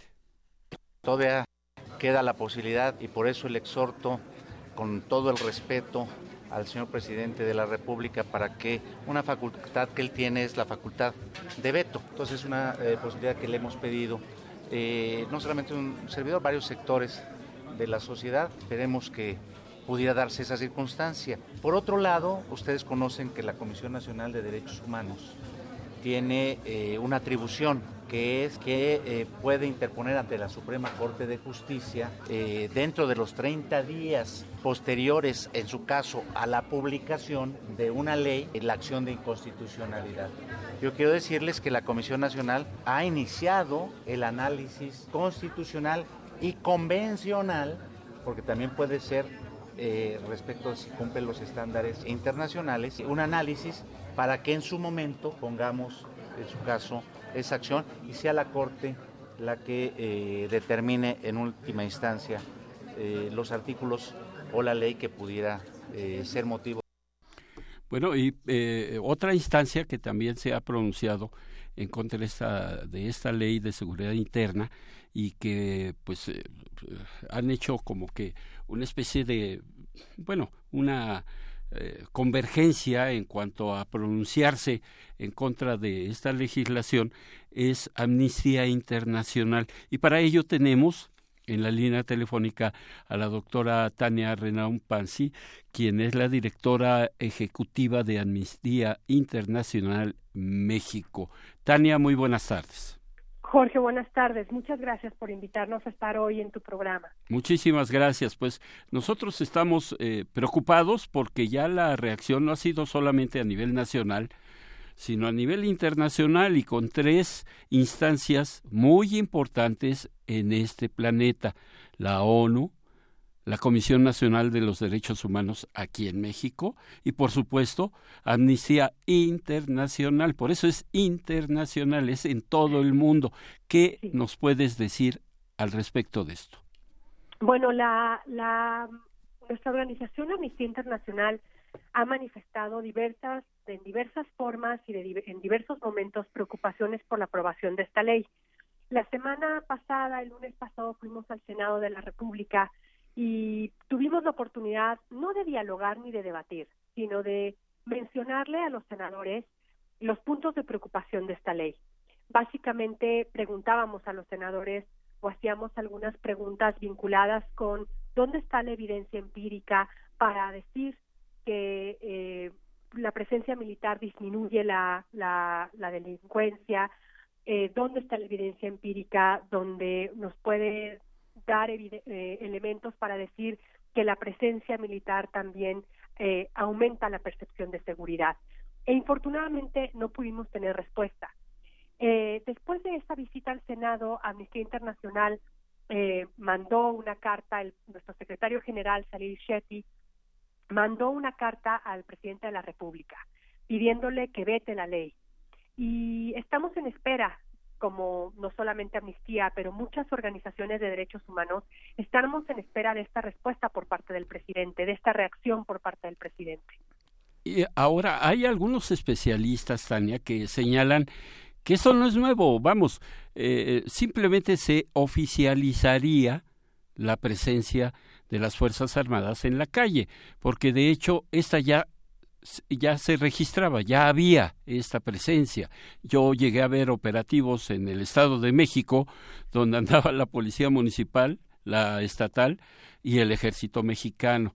Entonces, eh, esto simplemente sería como que ponerlo ya en el papel y decir, ahora sí es oficial. Efectivamente, lo que tú dices es totalmente verdad. Ya hay entidades federativas donde hay desde hace más de una década presencia de Fuerzas Armadas, ¿no? Chihuahua, Sonora, Sinaloa, pero también son entidades federativas que cuando uno ve los índices de homicidio, por ejemplo, no solamente no han disminuido, en 2015 Chihuahua registró una de las ah, tasas más altas de homicidio. Entonces, por eso insistimos, ¿dónde está la evidencia empírica? Ahora bien, es verdad, esto es oficializarlo, pero darle carta de naturalización a la presencia de las Fuerzas Armadas eh, en tareas de seguridad pública es a todas luces una contravención a cualquier Estado democrático. O sea, así lo dijo la, la Organización de Naciones Unidas cuando la semana pasada le envió un pronunciamiento colectivo al presidente Enrique Peña Nieto diciéndole eh, esta aprobación de la ley corre eh, hace que el Estado corra importantísimos riesgos en violaciones a los derechos humanos. Eh, así lo hizo la Comisión Interamericana de Derechos Humanos cuando en el 2015 emitió sus recomendaciones en el informe de país diciéndole al Estado mexicano, sugiriéndole que tuviera un plan para eh, detener o retirar progresivamente al ejército de las calles y poder eh, capacitar a los policías. Lo que hoy nos damos cuenta es que infortunadamente en más de tres décadas no ha habido una verdadera política integral en materia de seguridad pública. Eh, hemos hecho o se han hecho en el país intentos por decir que se tienen políticas integrales, por ejemplo, aumentando penas de delitos, eh, poniendo más tipos penales en el Código Penal, pero la realidad es que todas esas, todos esos ejercicios no han configurado una verdadera política de, en seguridad. Y el resultado es el que tenemos. Hoy nos encontramos ante una ley que le da carta de naturalización, que acepta que, que el ejército haga funciones de seguridad pública y que se cambie el término de la relación entre las ciudadanas, los ciudadanos y el Estado. Eh, esto representa, por supuesto, una nulidad, vamos, un cero avance por parte de las policías, incluyendo a la federal, las estatales y municipales, y que lamentablemente no han cumplido con su objetivo. Y ese, en un momento dado, puede ser el argumento del gobierno federal de decir, bueno, como nuestras policías no han podido, entonces pues que vayan las fuerzas armadas a la calle. Pero eh, eh, cuál sería en este caso la creación de, de, una policía nacional Tania de algún otro o de unificar todas las policías del país para que se pueda hacer frente a este grave problema de la inseguridad bueno de hecho ha habido varios intentos con el mando único. También este sexenio la promesa en materia de seguridad era la gendarmería, a la cual se le invirtió muchísimo dinero de nuestros impuestos, pero infortunadamente estos eh, estos intentos no han llegado a buen puerto, ¿no? Eh, vemos con mucha preocupación cómo eh, en lugar de hacer una un análisis de lo que se tiene, de lo que se ha hecho, un análisis exhaustivo, se hace en cambio una especie de eh, borrón y cuenta nueva y se legisla para eh, tener una presencia militar en, en el país que sin duda puede no solamente afectar el término de relación en materia de derechos humanos, pero también sabemos que puede ser un parteaguas para, para cambiar la forma en la que los mexicanos y las mexicanas nos, nos paseamos por la ciudad y nos relacionamos con el poder. Bien, eh, tú me comentas, eh, por último te quiero preguntar, perdón, pero tú me comentas que se acudirá al Senado, se acudirá con los ciudadanos para informarlos, eh, que están en espera de la contestación de la presidencia a este respecto. Algunas otras acciones que Amnistía Internacional, ya sea sola o con otras instancias, como le hemos dicho, la Comisión de Derechos Humanos y la propia Organización de las Naciones Unidas vayan a implementar en los próximos días, meses, para echar para atrás esta ley. Sí, efectivamente fuimos al Senado la semana pasada. Eh, estamos pidiéndole al presidente en una campaña a la cual le pedimos a la gente que se una el veto de esta ley. Y eh, el siguiente paso es, eh, hemos nos hemos unido con otras 10 organizaciones internacionales como el Due Process Foundation, eh, Human Rights Watch, eh, para hacer un observatorio sobre eh, nacional sobre derechos humanos. Y uno de los aspectos que va a revivir este observatorio, uno de los aspectos que queremos revisar en este observatorio es justamente si la ley pasa, el funcionamiento y la y la aplicación de la misma. Pues eh, Tania Renaud, eh, que directora ejecutiva de Amnistía Internacional México, te agradezco muchísimo la, la, contestación que has dado a nuestros cuestionamientos, nuestras preguntas, los eh, los puntos de vista que tiene la, la organización Amnistía Internacional y que pues eh, ojalá llegue a buen puerto esto porque eh, en caso contrario, bueno, hay otras instancias, sí, declarar inconstitucionalidad ante la Suprema Corte de Justicia, en fin, cortes internacionales, pero por lo pronto, si se aprueba aquí en México, este, va a estar un poco difícil la cosa. Va a estar complicado y efectivamente eh, estamos en espera y sabemos que la Comisión Nacional de Derechos Humanos seguramente interpondrá un recurso de inconstitucionalidad y estaremos también atentas a ver la manera en que podamos contribuir en esta materia. Pues Tania, nuevamente muchas gracias y por supuesto, si nos lo permite, seguiremos en contacto contigo. será un gusto. Muchísimas gracias a ustedes. Gracias, buenas tardes. Buenas tardes. Porque tu opinión es importante, síguenos en nuestras redes sociales, en Facebook como Prisma RU y en Twitter como arroba PrismaRU. Tu opinión es muy importante. Escríbenos al correo electrónico prisma.radiounam@gmail.com. Relatamos al mundo. Relatamos al mundo. Y es tiempo de escuchar a Margarita Castillo, quien el día de hoy nos presenta el poema que constantemente nos, nos eh, ofrece y que ella los escoge puntualmente para que lo escuchemos. Adelante.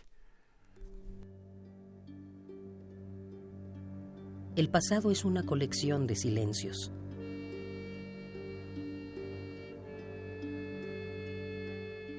pero hay partículas calladas, irrecuperables provincias de mutismo, albas y crepúsculos que quedaron ocultos más allá de ese horizonte tan poco hospitalario, tallos que nunca más se expandirán en rosas, oscuras golondrinas que se aclararán en uno que otro vuelo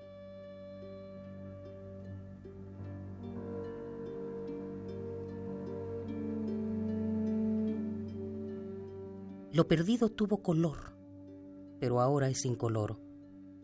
Los latidos del gastado corazón invaden nuestra noche, pero el insomnio actual tiene otra partitura.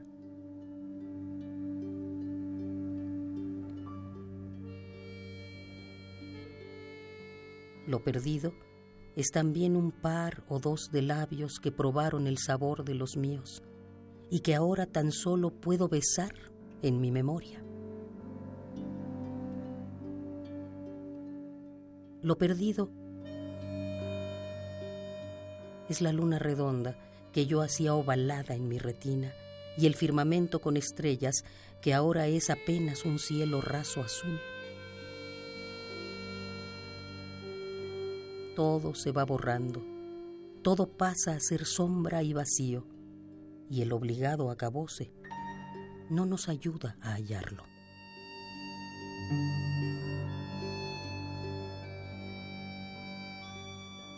Pérdidas. Mario Benedetti.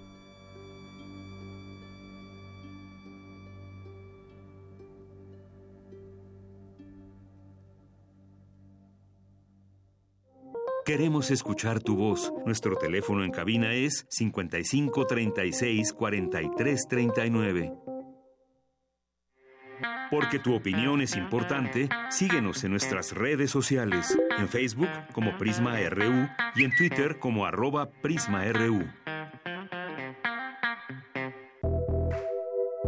Colaboradores RU. Arte. Arte. Arte y literatura con Amanda de la Garza, curadora adjunta del Museo Universitario de Arte Contemporáneo. Nosotros lo conocemos como el MUAC. Amanda, ¿cómo estás? Buenas tardes. Hola, buenas tardes, Jorge. ¿Cómo estás a ti? Buenas, buenos días a ti o buenas tardes, más bien a ti a todo el auditorio. Muchas gracias. Adelante con tu colaboración, por favor. Bueno, eh, hoy traigo uno de los temas, mis temas preferidos, que es la relación entre arte contemporáneo y literatura. Es decir, cuáles son, cuál es la relación entre imagen y eh, texto, pero no solamente texto, sino yo diría literatura.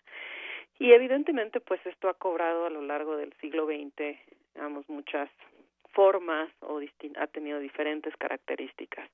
Eh, podemos referirnos a este extraordinario poema eh, de Mallarmé, eh, una tirada de dados eh, jamás abolirá el azar, en donde hay una idea de cómo la palabra adquiere una determinada visualidad en el espacio de la hoja.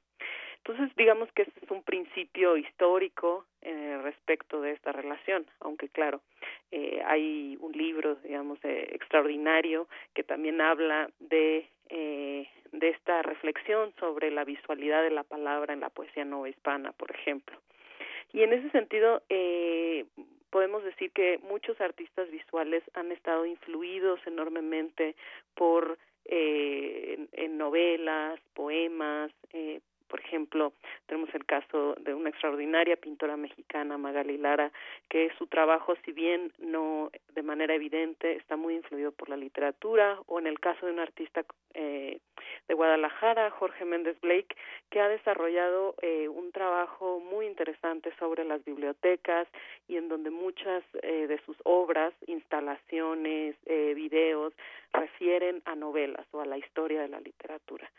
Y en ese sentido, eh, también es muy interesante, mm, pero corre eh, en otra dirección, cómo también poetas han hecho uso de un lenguaje visual eh, o de las herramientas de las artes visuales, eh, digamos, para desarrollar un lenguaje expandido, una serie, serie, suerte de poesía expandida. Y en ese sentido, eh, existen muchas prácticas interdisciplinarias, eh, bueno, una de ellas, una poeta mexicana muy reconocida, Rocío Cerón, con quien me ha tocado colaborar en diferentes ocasiones, que precisamente ah, eh, establece colaboraciones con eh, músicos, con ah, artistas visuales, eh, para transformar el poema que parte de la hoja, digamos, de, la palabra escrita, eh, hacia una poesía de orden performático o escénico. Y, eh, digamos, todavía eh, creo que es un largo camino por recorrer en el sentido de que si bien en los años 50 en México eh, había una constante relación entre eh, los poetas, los escritores, los artistas visuales, eh, un ejemplo extraordinario pues es Salvador Elizondo, por ejemplo, y eh, había digamos una proliferación de los lenguajes, una transfiguración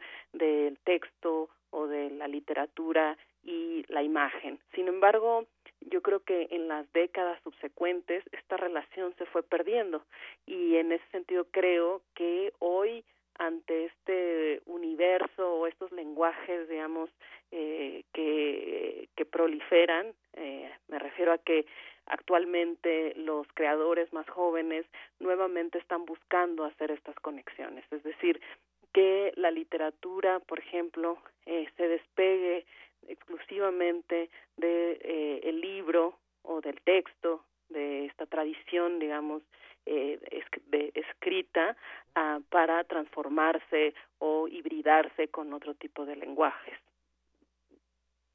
Y en ese sentido, creo que eh, es a partir también de cómo circula la información en los nuevos medios de comunicación, en Internet, eh, también la, nuestra relación con las imágenes, que se están desarrollando otro tipo de lenguajes.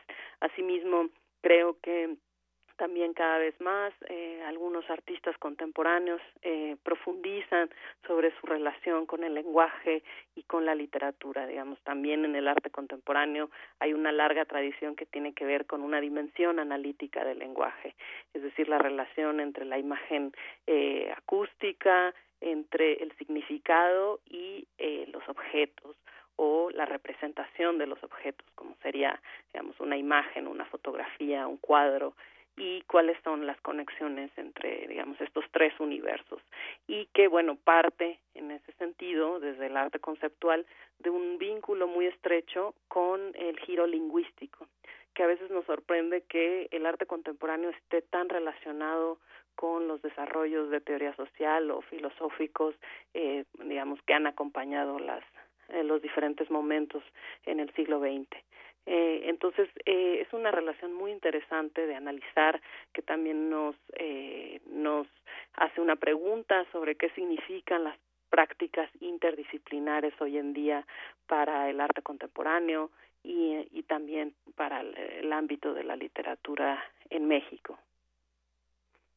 Pues eh, Amanda de la Garza, te, te agradezco muchísimo tu intervención y seguimos en contacto. Muy bien, muchas gracias. Hasta que estés muy bien.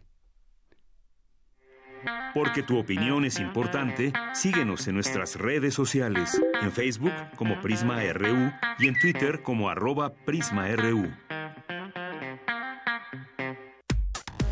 Relatamos al mundo. Relatamos al mundo. Y ahora es el turno de mi compañera Montserrat Muñoz, quien nos tiene información, eh, creo que esto le puede interesar. Hay unos cursos que se impartirán en Radio UNAM en 2018. Esto, si no mal tengo entendido, en la sala Julián Carrillo, que tenemos aquí en las instalaciones de nuestra casa eh, editorial. Y pues vamos a escuchar de qué se trata Montserrat Muñoz. Sala Julián Carrillo presenta. Hola, ¿qué tal? Muy buenas tardes. Mandamos un gran saludo a toda la audiencia de Prisma RU. En esta ocasión les queremos contar que la sala Julián Carrillo y en combinación también con Radio UNAM los invitamos a los siguientes cursos para febrero del 2018. Tendremos una serie de cursos fuera de serie bastante innovadores, modernos y en especial con estos dos que iniciamos nuestra agenda de cursos que, bueno, nada más y nada menos hablan del poder de los influencers va a haber un taller aquí en Radio UNAM que se titula Taller de Videoblogging. Es decir, que, bueno, el lema del curso es que compruebes que la pluma es más poderosa que la espada y que una imagen vale más que mil palabras. Este será impartido por el maestro Alejandro Valdés e iniciará el jueves 8 de febrero para terminar en marzo. Son algunas sesiones que se llevarán a cabo en nuestras instalaciones de Radio UNAM y serán los días lunes y jueves de 6 a 21 horas. Y como sabemos que todo este tema del videoblogging, de YouTube, las redes sociales y del impacto también de los contenidos que se generan en la, en la web, también todo esto impacta a los niños, entonces queremos ofrecer un taller de videoblogging infantil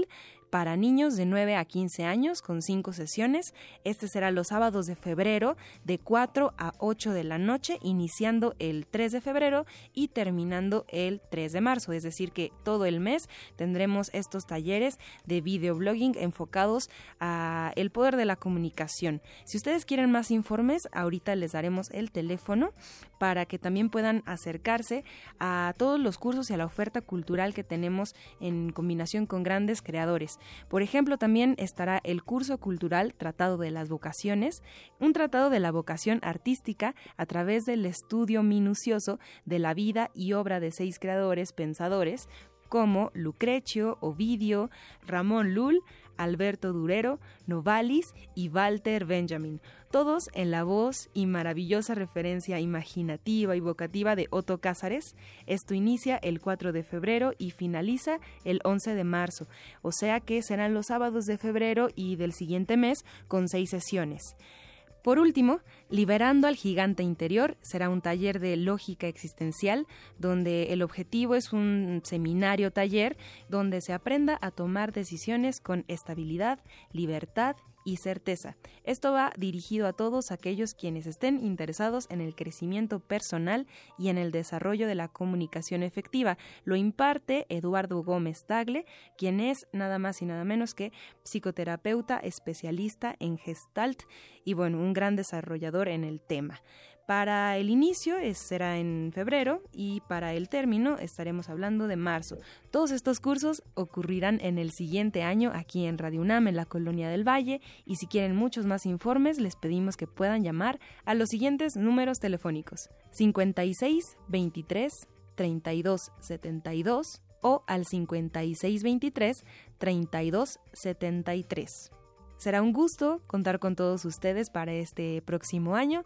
Sin más que decir por el momento, me despido, Montserrat Muñoz, en esta sección donde la Sala Julián Carrillo y Radio UNAM les invitan a todos ustedes a que estén pendientes de nuestras redes sociales, tanto de Radio UNAM como de la Sala Julián Carrillo, para ser partícipes de estos maravillosos cursos. Les deseamos un gran año y muchas gracias por escucharnos. Bueno, ¿ya pensó usted lo que va a cenar en estas época, en esta época de sembrina? Abraham Menchaca nos presentó o nos preparó una información porque académicos de la UNAM recomiendan cuidar nuestra alimentación para no subir de peso. No sé cómo le vayan a hacer, a lo mejor con una manzana, ¿verdad? Pero eh, vamos a escuchar lo que nos preparó Abraham. Así es, Jorge, ¿cómo estás? Muy buenas tardes. Un saludo a los amigos de Prisma RU. Y es que en estas fechas navideñas muchos nos olvidamos de cuidar nuestra alimentación, subimos de peso y con ello desatendemos nuestra salud. Por ello, Mónica Ancira Moreno, académica de la Facultad de Medicina, brinda algunos consejos. El primer paso, menciona la experta, es acudir con un nutriólogo para, de acuerdo al peso, estatura y actividad física, saber si estamos en el rango indicado.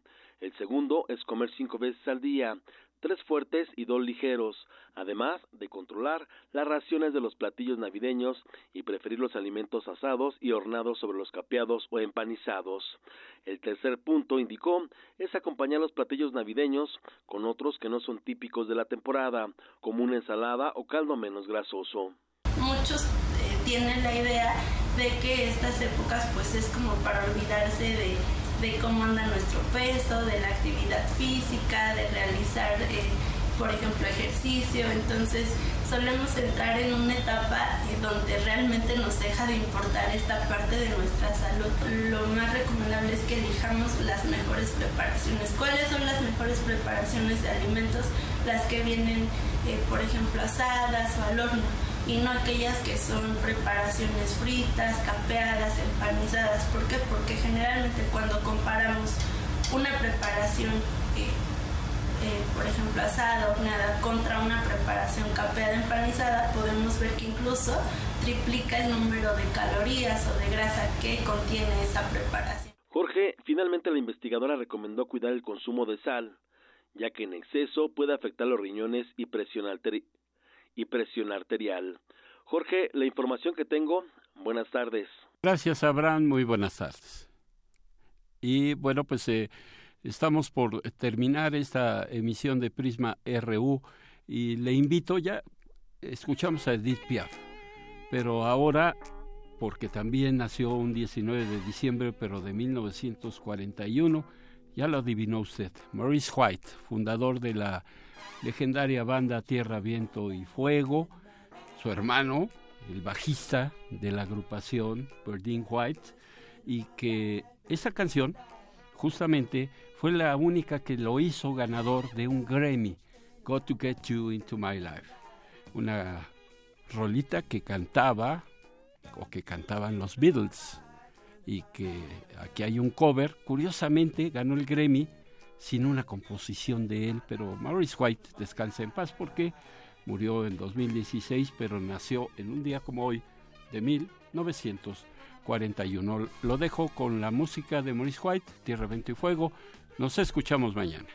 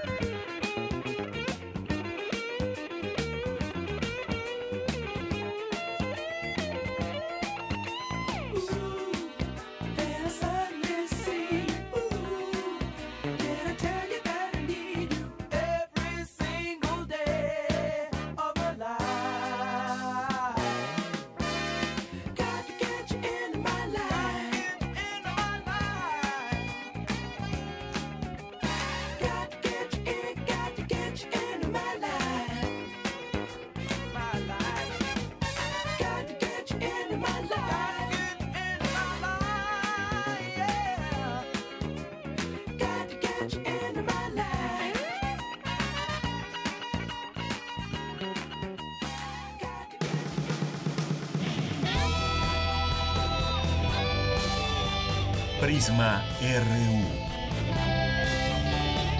Relatamos al mundo.